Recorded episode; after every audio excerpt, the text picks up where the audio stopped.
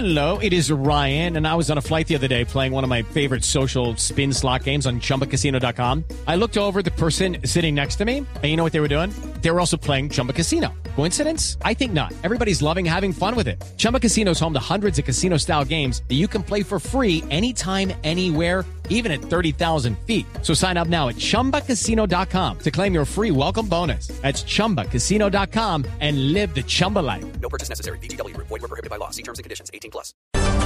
Son las 8 de la mañana, 3 minutos, hora de actualizar noticias en Blue Radio. Un colombiano habría sido asesinado a manos de la Guardia Venezolana, según reconoce la gobernación del Táchira. Desde Cúcuta, los detalles con Juliet Cano. Un colombiano identificado como Camilo Olivero Mesa, de 33 años, falleció en la localidad de San Antonio del Táchira, Venezuela, en medio de un forcejeo con un militar de ese país cuando se le disparó un fusil, según reportan medios venezolanos. Los hechos ocurrieron en medio de un operativo que se realizaba en una vivienda donde fueron encontrados productos, alimentos y combustible, además de dinero y celulares, y donde también fueron capturados cuatro personas y tres lograron escapar hacia Colombia.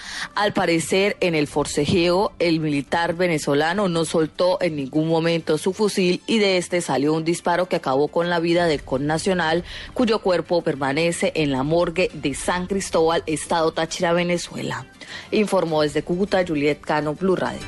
8 4 minutos, gracias Juliet. En entrevista con el diario El Espectador, alias Timochenko, máximo jefe, jefe de las FARC, asegura que no está dispuesto a pedirle perdón a sus enemigos. María Camila Orozco.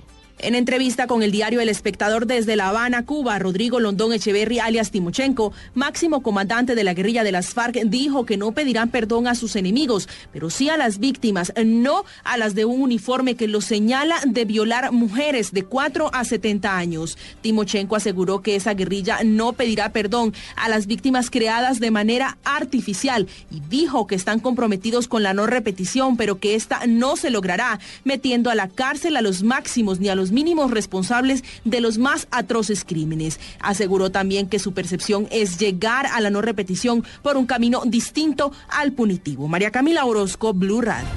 8 de la mañana y 5 minutos sobre las 10 de la mañana de esta mañana va a empezar el simulacro nacional, esta vez no en empresas, sino en hogares. Y se espera que haya masiva participación de muchos municipios en el departamento de Antioquia. En Medellín está Cristina Monsalve.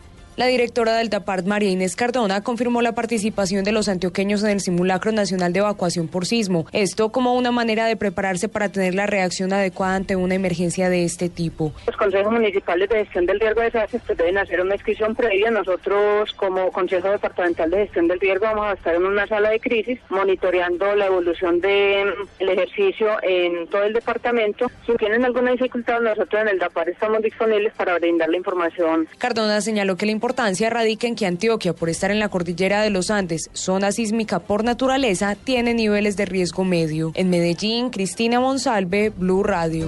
8 o 6 minutos y una de las regiones más golpeadas por estos fenómenos naturales, como es el eje cafetero, también se sumará a esta jornada. ¿Cómo se va a vivir en la ciudad de Armenia? Juan Pablo Díaz.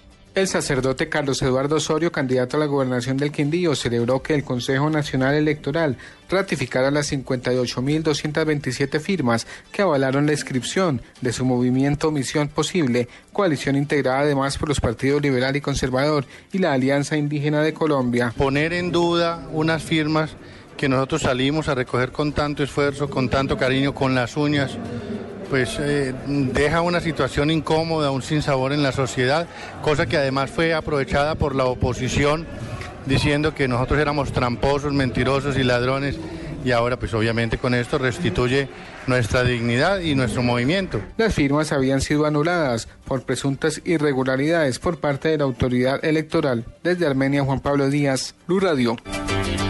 Son las 8 de la mañana y 7 minutos. En información internacional sigue creciendo la tensión en el eh, Oriente Medio. María Camila Correa tiene los detalles.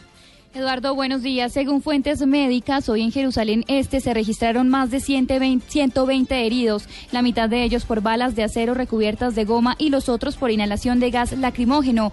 Uno de los portavoces médicos informó que nueve de los heridos se encuentran en grave situación y dijo que esto se trató de enfrentamientos tanto con fuerzas israelíes como con grupos de colonos extremistas.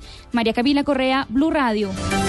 Y en información deportiva, María Camila, a pesar de que James Rodríguez no estará con la selección Colombia, hay noticias positivas con los futbolistas del combinado nacional que actúan en el fútbol europeo. Pablo Ríos.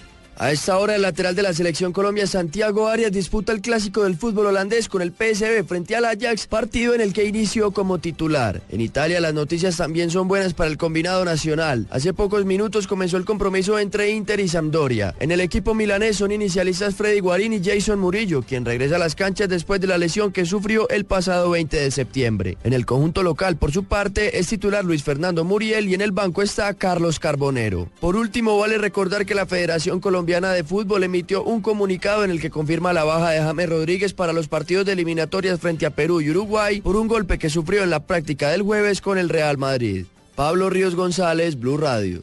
Noticias contra reloj en Blue Radio. 8 de la mañana, 8 minutos. Estamos atentos a la audiencia de judicialización de los 17 implicados en el escándalo del desfalco del Sistema Nacional de Pensiones en el departamento de Córdoba, quienes a través de falsas decisiones judiciales buscaban beneficios propios e ilegales para enriquecerse.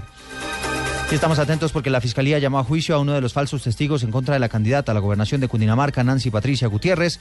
Se trata de alias Crisóbal, quien eh, señaló a la ex congresista de tener vínculos con grupos armados ilegales.